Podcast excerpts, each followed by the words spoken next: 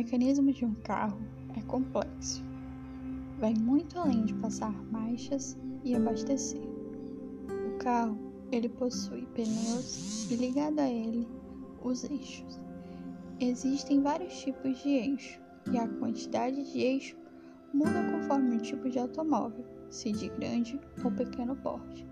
Mas no geral, eles são para dar movimento aos pneus, dar estabilidade ao carro, determinar o peso que o automóvel pode carregar. O eixo errado pode impactar até na quantidade de combustível consumida pelo veículo.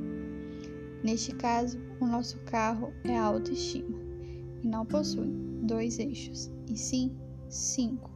Então, está mais para um caminhão.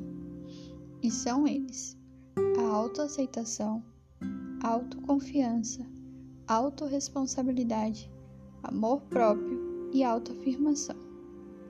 No desafio de hoje, você deve identificar o eixo que está deficiente e o quanto você precisa desenvolver ou aprimorar este eixo.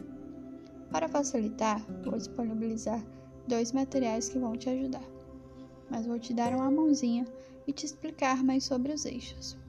Bom, a autoaceitação é aceitar seus erros e acertos, é se amar pelas falhas e virtudes. É sobre amar quem você é hoje e não quem você quer ser ou quem foi. Autoconfiança trata-se de o quanto você acredita em você mesmo, ao ponto de ter o máximo de certeza possível. Autoresponsabilidade é a capacidade de assumir tudo o que acontece na sua vida, inclusive os desacertos. Claro, assumir apenas aquilo que de fato for de sua responsabilidade. A autoafirmação é uma validação de um desejo ou competência, mas partindo de você. Amor próprio é o quanto você se ama. Então agora, mão na massa.